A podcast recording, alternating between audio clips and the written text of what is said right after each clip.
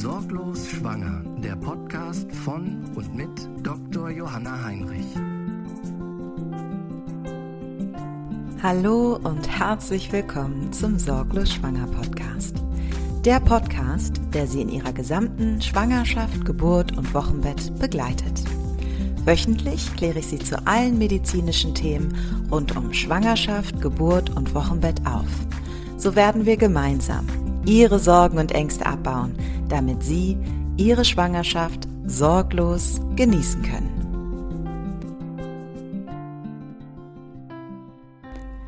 Ich begrüße Sie ganz herzlich zu dieser Podcast-Folge. Heute interviewe ich die beiden Hebammen Birgit Brunner und Christine Schäfer, die in einem Geburtshaus in Berlin arbeiten. Wir werden über die Gründe, warum sich die beiden für das Geburtshaus entschieden haben, sprechen, darüber, was das Geburtshaus von einem Krankenhaus unterscheidet, was die Bedingungen sind, um überhaupt in einem Geburtshaus entbinden zu dürfen und über die Grenzen, wann es vielleicht auch sinnvoller ist, in einem Krankenhaus zu entbinden. Ich wünsche viel Spaß beim Zuhören. Hallo und herzlich willkommen, Birgit und Christine im Sorglos Schwanger Podcast. Äh, Im Intro habe ich schon kurz erwähnt, ihr beiden seid Hebammen, ihr arbeitet in einem Geburtshaus. Und ich freue mich sehr, dass ihr heute meine Interviewpartnerinnen seid, weil ich glaube, dass viele Frauen sich mit dem Gedanken auseinandersetzen, in einem Geburtshaus zu entbinden, sodass wir heute in dieser Folge einfach mal ein bisschen mehr darauf eingehen wollen, ähm, ja, was das Geburtshaus so ausmacht, wo die Vorteile liegen, wo aber vielleicht auch äh, Nachteile sind oder was man eben berücksichtigen muss, bevor man sich in einem Geburtshaus anmelden kann. Und ich freue mich sehr, dass ihr heute meine Gäste seid und ich freue mich sehr auf dieses Interview. Ja, wollt ihr euch vielleicht einfach mal vorstellen? Ähm, Birgit, möchtest du vielleicht anfangen, äh, einmal ganz kurz zu erzählen, wer du bist, was du so machst und wie lange du Hebamme bist und warum du dich vielleicht für das Geburtshaus entschieden hast?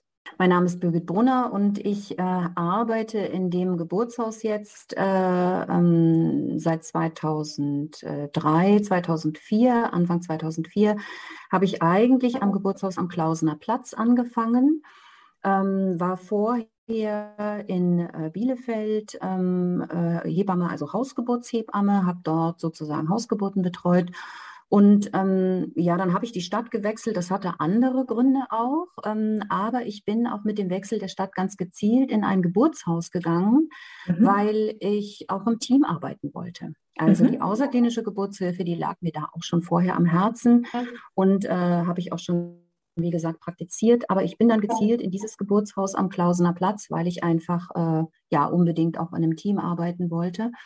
Und ähm, dann haben wir 2006, 2007 haben wir dieses Geburtshaus Charlottenburg gegründet, was jetzt auch immer noch an diesem Standort ist. Da bin ich eine der Gründungsgesellschafterinnen, arbeite seitdem kontinuierlich in diesem Geburtshaus. Mhm. Sehr schön. Und Christine, magst du dich auch äh, einmal vorstellen? Ich bin Christine Schäfer und bin seit fünfeinhalb Jahren jetzt Hebamme. Ähm, genau, das war schon immer mein Ziel und mein Wunsch, diesen Beruf zu erlernen, hat aber nicht gleich geklappt. Ich war nach der Ausbildung erstmal in zwei großen Kliniken in Berlin mhm. und bin jetzt seit drei Jahren ähm, im Geburtshaus und sehr glücklich. Das war tatsächlich auch mein Ziel, ins Geburtshaus zu gehen, aber ja, für mich war der Weg dann erst in die Klinik. Mhm. Und nun bin ich sehr glücklich, äh, im Geburtshaus zu sein. Das mhm. passt sehr gut. Und ähm, warum war es für euch so wichtig, ähm, im Geburtshaus zu arbeiten? Es gibt ja viele verschiedene Möglichkeiten, als Hebamme äh, tätig zu werden. Ähm, nicht nur eben im Krankenhaus, im Geburtshaus oder als Hausgeburtshebamme, sondern eben auch sich auf Vorsorge oder Nachsorge zu spezialisieren oder auch in anderen Organisationen zu arbeiten. Warum war es für euch so wichtig, ins Geburtshaus zu gehen? Was ist für euch da die Erfüllung? Letztendlich würde ich sagen, so viele Möglichkeiten, Geburtshilfe äh, äh zu machen, gibt es eigentlich gar nicht, sondern da würde ich schon sagen, da trennt sich so die Geburtshilfe in klinisch und außerklinische Geburtshilfe. Hm, ich würde auch nicht sagen, dass die Hausgeburts- und Geburtshausgeburtshilfe an und für sich das reine Tun, das wie begleite ich die Frau, dass sich das so groß unterscheidet. Ähm, das unterscheidet sich vielleicht eher in der Art, wie wir im Team arbeiten, eben mhm. zum Beispiel. Mhm oder auch Frauen dann gemeinsam betreuen, während es bei einer Hausgeburtsbetreuung äh, meistens so eine 1 zu 1, 1 zu 2, also auch da bilden sich immer kleinere Teams mittlerweile. Mm, aber es ist letztendlich äh, so ein Stück weit doch ähm, mehr äh, auch schon in der Schwangerschaft ein direkterer Kontakt, mhm. während im, äh, in, im Geburtshaus, äh, zumindest bei uns ist es so, schon immer auch mehrere Hebammen äh, die Frauen begleiten, während aber bei der Geburt dann tatsächlich diese eine Frau mit der einen Hebamme mhm. wirklich zusammen die Geburt auch dann macht. Ne? Also insofern glaube ich, ähm, ist das wirklich einfach so der wesentliche Unterschied, wo arbeite ich, ob klinisch oder außerklinisch. Der Rahmen kann variieren. Das ist in der Klinik ja auch so. Ich kann mich entscheiden für ein ganz großes Haus. Mhm. Äh, ich kann mich entscheiden, aber eben auch für ein kleineres Haus. Ich glaube aber trotzdem, dass das äh, so oder so immer auch äh, hier in Deutschland jedenfalls die wesentlichen Unterschiede ist, weil wir zum Beispiel jetzt so die hebammengeleiteten Kreissäle wie sie in anderen Ländern sind, haben wir ja nicht so direkt. Also es wird immer auch eine ärztlich geleitete Geburtshilfe sein oder eine hebammengeleitete Geburtshilfe mit ärztlicher Begleitung jedenfalls in der Klinik. Äh, und in der Außerklinik ist es immer eine hebammengeleitete Geburtshilfe ohne Ärzte. Das ist, glaube ich, äh, schon mal einfach ähm, gesetzt. Und die Entscheidung, überhaupt in der Geburtshilfe zu sein, das ist wirklich, also für mich äh, einfach so eine, ja, es stand für mich nie außer Frage, dass ich diesen Beruf ausübe, weil ich Geburtshilfe machen mhm. möchte, weil ich Geburtshelferin bin. Ja, also mhm. ich habe natürlich auch Pausen gehabt mit den Kindern, wo ich eben einfach die äh, Begleitung in der Schwangerschaft im Wesentlichen und in der äh, Nachgeburtszeit im Wesentlichen auch gemacht habe. Aber ja, letztendlich hat es mich immer wieder in die Geburtshilfe geführt. Es gab irgendwie immer so viele Dinge äh, zu tun, dass ich da einfach auch ein bisschen, auch schon allein deswegen so geblieben bin, glaube ich. Mhm. Christine, wie war das für dich? Du hast erzählt, dass du die ersten zwei Jahre ähm, im Krankenhaus gearbeitet hast und dich dann bewusst auch äh, für das Geburtshaus entschieden hast. Wo, wo siehst du vor allem den Unterschied zu der Arbeit als Hebamme im Krankenhaus ähm, versus Geburtshaus? Ja, also ich bin äh, nach der Ausbildung in eine große Berliner Klinik gegangen, die ähm, sich groß auf die Fahne geschrieben hat, Frauen in ihrer Selbstbestimmtheit zu fördern und die aufrechte Geburtsposition zu ermöglichen, eine gute Geburtsbetreuung zu machen. Und da dachte ich, ja, das passt, das möchte ich gerne machen. Und ähm, ich dachte, ich möchte in eine Klinik gehen und in der Klinik eine gute Geburtsbetreuung und Begleitung eben möglich machen. Und ähm, ich musste aber feststellen, dass ich, das, dass ich nie meinen eigenen Ansprüchen genügen konnte und dass ich eigentlich gescheitert bin, weil wir waren einfach zu wenig Hebammen für zu viele Gebärende. Es war nie eine adäquate Betreuung möglich oder in den allerseltensten Fällen und ich äh, war immer unzufrieden. Ich konnte den Frauen nicht das ermöglichen und das geben, was ich ihnen gerne geben wollte und gegeben hätte und was sie auch dringend gebraucht hätten, weil wir zu wenig Hebammen sind. Und äh, das war der Grund, dann genau ins Geburtshaus zu gehen, wo ganz klar ist, ich als Hebamme bin für eine Frau kontinuierlich zuständig und bin auch nur bei ihr und äh, muss mich nicht um andere Frauen noch kümmern. Für mich ist so ein ganz wesentlicher Aspekt tatsächlich die Selbstbestimmtheit bzw. Autonomie und die betrifft sowohl die Gebärende als auch die Hebamme auf beiden Seiten. Also ähm,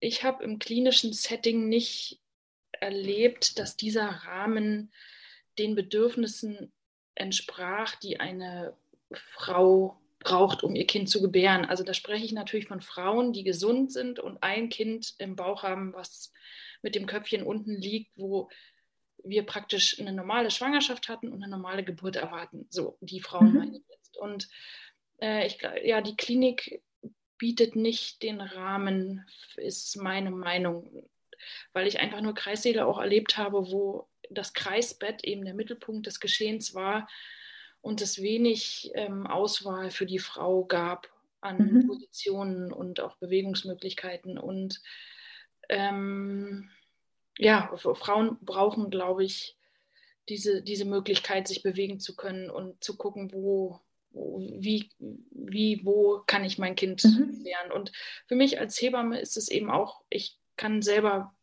im Geburtshaus bestimmen. Da steht keiner hinter mir, der die ganze Zeit sagt, nun mach mal so und mach mal so und lass mal das und lass mich nochmal gucken und ich will auch nochmal untersuchen und die Herztöne sind jetzt aber komisch, sondern ähm, ja, ich kann ganz selbstbestimmt arbeiten. Also natürlich auch mit der entsprechenden Verantwortung, aber für mich tatsächlich ein wesentlicher Punkt gewesen, ins Geburtshaus zu gehen.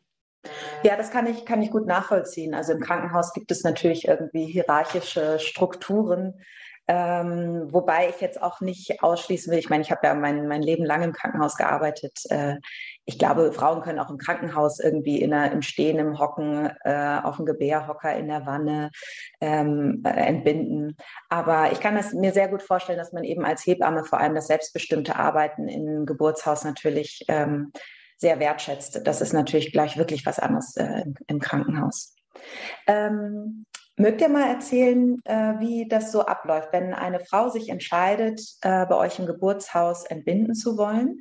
Ähm, wie sieht das ab, so sozusagen von Anmeldung bis zur Entlassung nach der Geburt? Ähm, ist es auch so, dass die Frauen, die sich bei euch zum Beispiel zur Geburt anmelden, auch schon während der Schwangerschaft von euch betreut werden? Die Frauen äh, bei uns, und ich muss jetzt wirklich sagen, wir sprechen tatsächlich jetzt vor allem über unser Geburtshaus, äh, wie Geburtshäuser das im Einzelnen halten, kann sehr, sehr unterschiedlich sein. Ja? Ähm, bei uns im Geburtshaus ist es eben so, dass die Frauen sich leider sehr, sehr früh anmelden müssen. Ich glaube, das gilt für alle. Also wir reden hier wirklich über die fünfte, sechste Woche. Danach haben sie eigentlich praktisch alle einen Wartelistenplatz. Und ähm, wir nehmen so zwischen äh, so ungefähr um die 30 Frauen im Monat an. Das kann schwanken, ja, das kann auch mal ein bisschen mehr und ein bisschen weniger sein. Und ähm, dann bekommen Sie sozusagen einen Termin, bekommen per E-Mail Unterlagen wie Anamnesen und Verträge zugeschickt. Und dann bekommen Sie einen Termin, dann bekommen Sie zwei Termine. Bei dem mhm. ersten Termin setzen wir uns einfach nur zusammen, schauen uns die Geburtsräume an und reden. Ja, mhm. also das heißt, wir sprechen einfach wirklich über die, was bedeutet das hier, was möchten die Leute, ist das wirklich der richtige Ort, ist es wirklich nur ein Orientierungsgespräch und ein Aufklärungsgespräch. Und wenn dann sozusagen soweit alles geklärt werden konnte, sehen wir uns ein weiteres Mal und dann stellen wir nochmal die Frage, ist nach dem ersten Gespräch alles geklärt worden und ist nach dem ersten Gespräch, wo wir eben auch sehr genau die Anamnese anschauen, sehr genau gucken, geht es überhaupt? Dann kommen mhm. die Frauen manchmal ganz glücklich und motiviert in das Gespräch und dann schauen wir uns die Anamnese und den Mutterpass und so weiter an und sagen, das tut uns wahnsinnig leid, aber du hast einfach zu viel Blut verloren beim ersten Mal, ja, mhm. nach der ersten Geburt. Also sowas kann schon auch mal passieren. Mhm. Oder es gibt andere Grunderkrankungen.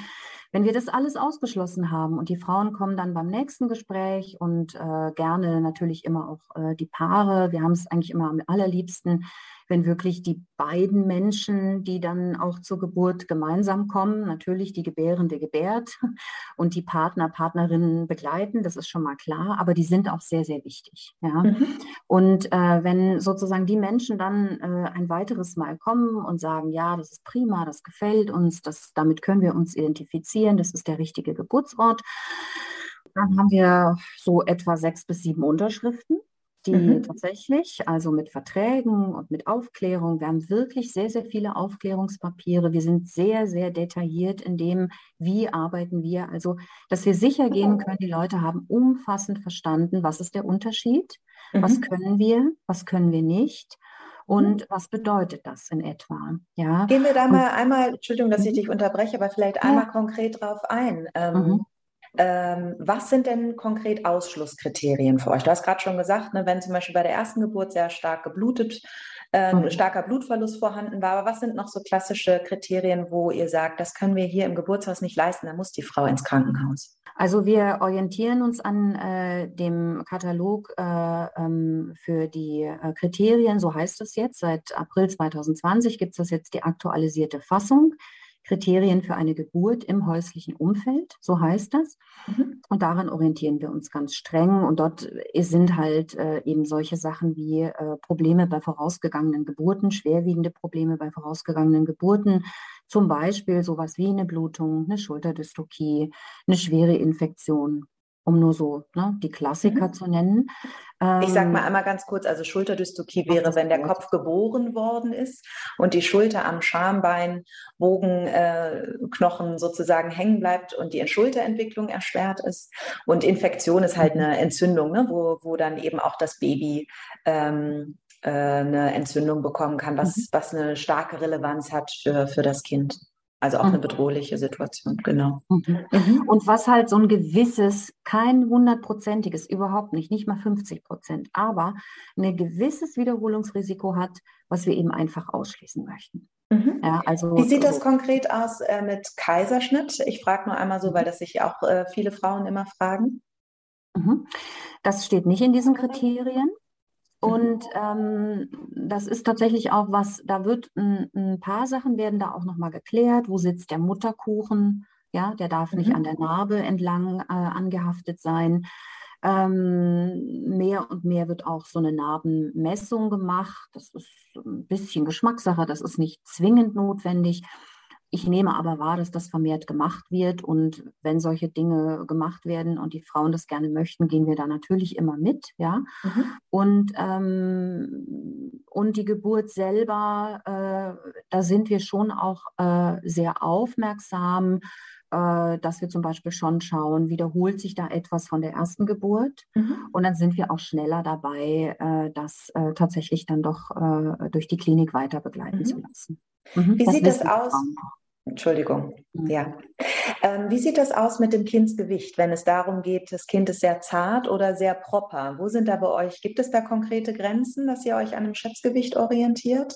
Weil das auch immer eine Frage ist, die häufig von Frauen gestellt wird. Unsere Erfahrung ist tatsächlich so und das ist wirklich fast erschreckend, diese Erfahrung, dass einfach diese Gewichtsschätzungen zum Teil so kolossal abweichen von mhm. dem tatsächlichen Kindsgewicht am Ende und zwar bis zu einem Kilo. Und das ist nicht, das sind keine Ausnahmen, sondern das ist häufig so. Und ähm, also sehr erfahrene Hebammen oder ich sag mal erfahrene Hebammen haben tasten mit ihren Händen häufig wesentlich genauere Schätzgewichte. Ähm, also, äh, oder können das Gewicht sehr viel genauer schätzen, tatsächlich mhm. häufig, als das ein Ultraschall kann. Die Frage ist immer, die wir uns stellen müssen, wenn wir großes oder ein sehr kleines Kind tasten, ist das, passt das, ist das regelrecht, wächst das regelrecht, dieses Kind? Also wächst es normal, wenn es sehr klein ist, passt es zu der Frau, wie sind die Eltern? Und ähm, dann natürlich auch, wie ist das Fruchtwasser? Das können wir ja tasten mit unseren Händen. Und äh, genauso, wenn das Kind sehr groß ist, also dann ist ja die Frage, ähm, ist, ist das regelrecht? Passt mhm. das? Wächst das entsprechend ganz normalen Bedingungen? Mhm. Und so, dass es eben zu der Frau passt. Ich glaube, ein, ein guter Gynäkologe macht das übrigens genauso. Auch ein guter, guter Gynäkologe tastet einmal vorab, bevor er den Ultraschall macht. So mache ich es auch jedes Mal. Mache dann den Ultraschall und dann sehe ich ja irgendwie, also wenn ich ein Schätzgewicht habe, irgendwie was überhaupt nicht zum Tastbefund passt, dann messe ich nochmal nach. Und ich glaube auch, äh, genau wie du es gerade gesagt hast, Christine, ähm, dass eine erfahrene Hebamme gut tasten kann, kann ein erfahrener Gynäkologe genauso gut tasten und auch sehr, sehr gut schallen. Äh, es hängt nämlich genau immer damit äh, zusammen, wer macht diese Untersuchung. Ähm, und jemand, der eben sehr genau die richtigen Einstellungen im Ultraschall setzt, der hat auch hinterher ein richtiges Geburtsgewicht. Es ist halt nur so schade, wenn ähm, dann in der Klinik vielleicht die Ausbildung aufgrund dessen, dass es vielleicht ein ganz kleines Haus ist, ne, ähm, ein Schätzgewicht gemacht wird von jemandem, der das eben noch nicht so oft gemacht hat und dann die Frau verunsichert wird vielleicht, ne, oh, das ist jetzt aber ein sehr, sehr großes Gewicht oder oh, das ist jetzt ein sehr, sehr kleines Gewicht. Also ähm, da äh, gebe ich dir komplett recht, da, da spielt halt viel die, die Erfahrung des Untersuchenden mit rein. Ja, das ist, das ist ja sehr schön, Johanna, dass du wirklich die, äh, die Frauen tastest und den Bauch anfasst. Äh, das ist, glaube ich, genau. auch wirklich die richtige Marschrichtung. Ja. Ähm, das ist aber das, was wir nicht erleben. Also die Frauen sagen eigentlich fast alle, dass sie nicht berührt werden von ihren GynäkologInnen. Ja, dass wirklich tatsächlich einfach in der Schwangerschaft kaum eine, eine echte händische Berührung stattfindet, sondern wirklich dann nur der Ultraschall.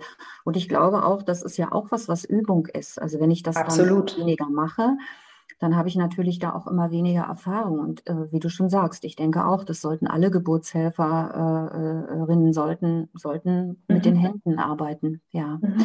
Ja, genau. Und ich denke, neben, der, neben dem großen Kind äh, ist es eben so, dass wir natürlich vielleicht auch im Geburtshaus weniger Small for Day, äh, kleine, also mhm. Kinder erleben, die einfach tatsächlich ähm, äh, eine Wachstumsverzögerung haben, weil der Mutterkuchen äh, vielleicht äh, nicht gut genug versorgt. Das erleben wir natürlich erheblich weniger. Und wenn wir es erleben, ist das definitiv ein Ausschlussgrund. Wenn es wirklich eine plazenta-bedingte Ursache hat, ähm, mhm. wenn jetzt eine kleine Frau ein kleines Kind mhm. bekommt, dann ist das, ja. glaube ich, okay. Ähm, Nochmal ein ganz anderes Thema, was, glaube ich, auch viele Frauen interessiert. Ähm, welche Möglichkeiten der Schmerzlinderung habt ihr im Geburtshaus? Ähm, ja, also die Frage ist, äh, die Frage ist ja immer erstmal, an welchem Punkt und wozu überhaupt äh, Schmerzlinderung. Äh, letztendlich entsteht ja das Bedürfnis äh, nach äh, Schmerzlinderung im Sinne jetzt auch einer Betäubung, wie einer Periduralanästhesie. Ähm, äh, zum Beispiel entsteht ja dieses Bedürfnis nach so einer äh, wirklichen Betäubung auch nicht selten äh, in der Situation der äh, Angst, der Orientierungslosigkeit, ähm, ja, also tatsächlich einfach äh, Überforderung. Ähm, und wenn wir das gut einbetten, auch schon vorher, und das hat ganz viel Wirkung auf die Geburt, hat unsere Vorbereitung. Also ähm, ne, ich habe jetzt beim Zweitgespräch vorhin aufgehört. Ähm, wir verlangen eigentlich mehr oder weniger von den Frauen, dass wir sie siebenmal sehen in der Schwangerschaft, auch Vorsorgen machen, dass sie auch äh, mindestens einen Kurs machen. Also das heißt, diese wirklich gute Vorbereitung und Aufklärung vorher hat schon auch dann eine Wirkung auf die Geburt, damit die Frauen auch sich mit ihren Bewältigungsstrategien auseinandersetzen können vorher.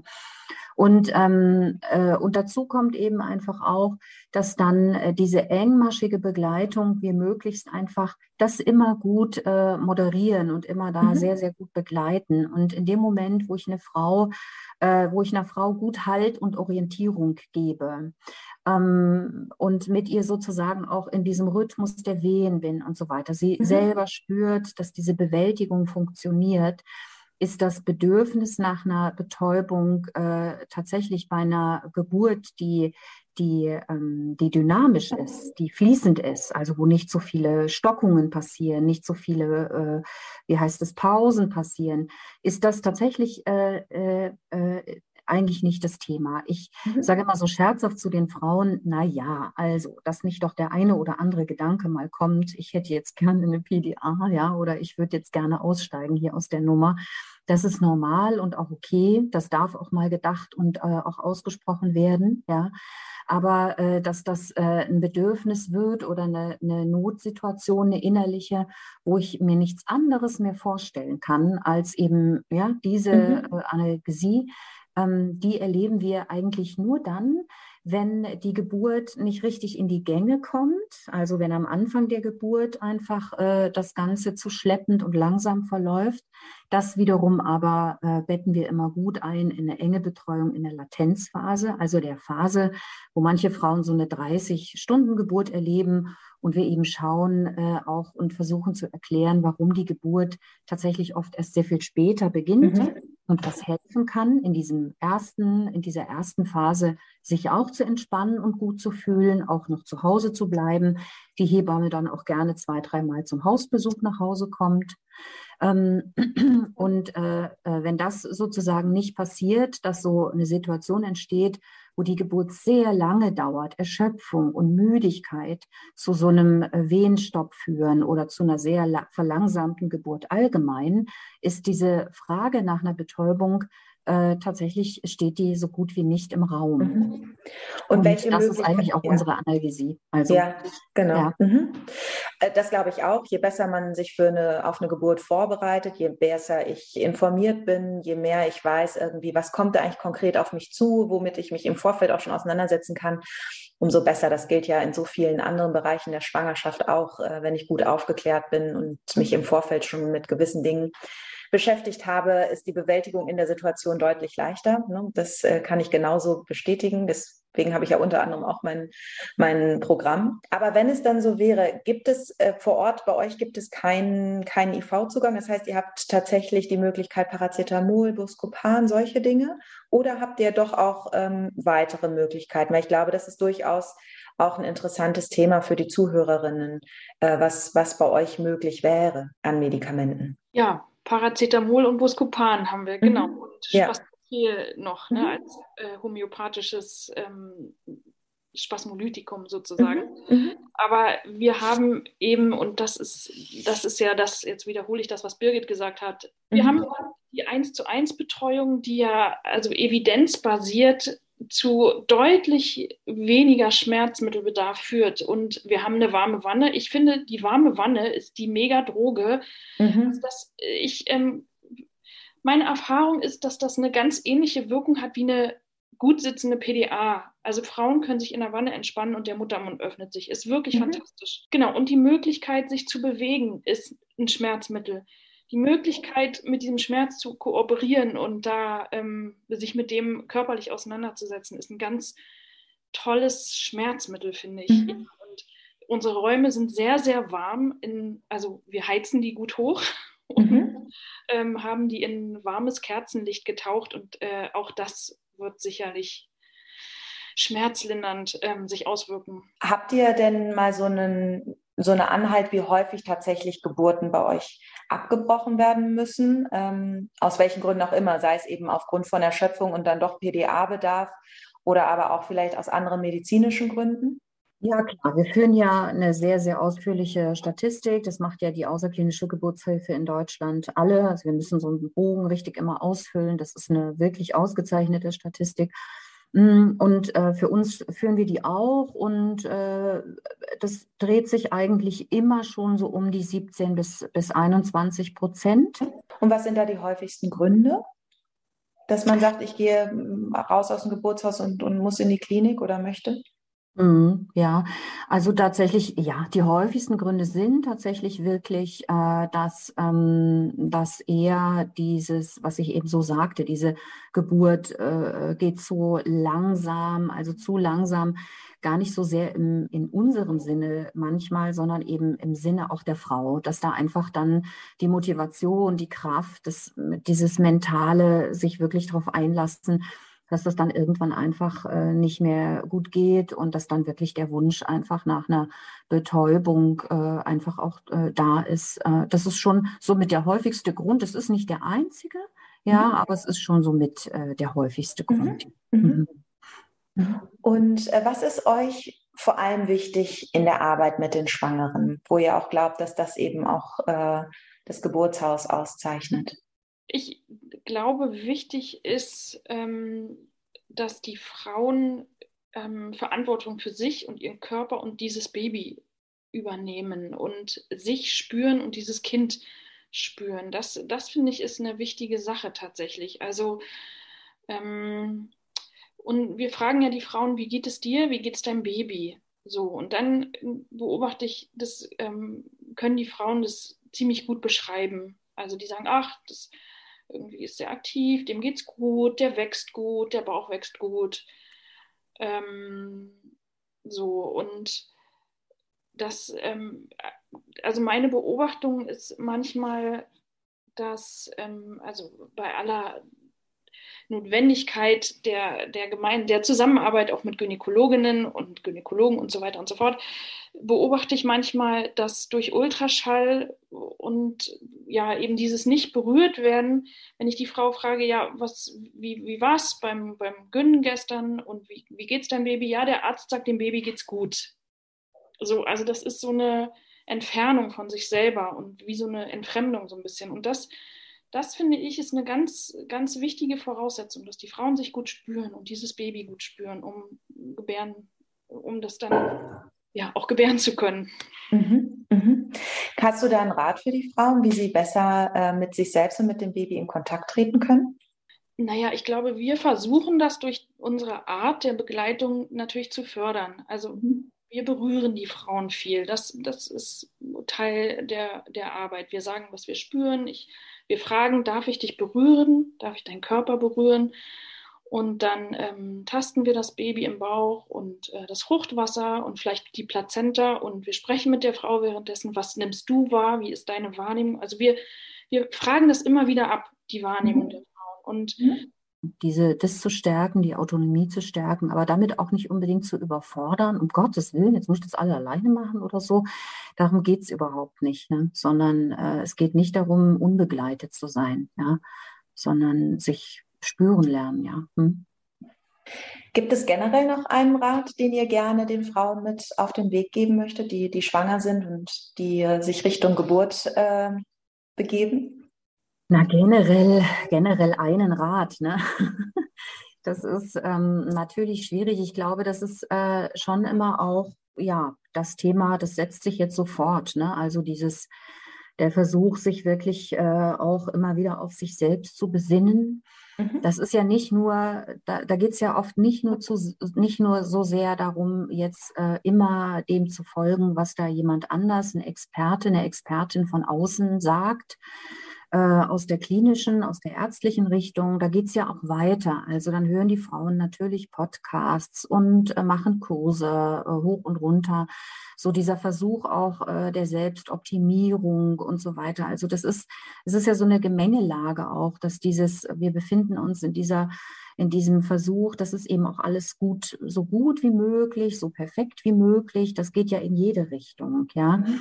Und ähm, ja, dass das äh, da der Weg so zu sich selbst äh, ähm, und aus sich selbst heraus einfach auch diese Kraft und dieses Wissen zu generieren, ähm, Geburt nicht als Wettkampf zu betrachten äh, und auch Schwangerschaft nicht als Wettkampf zu betrachten.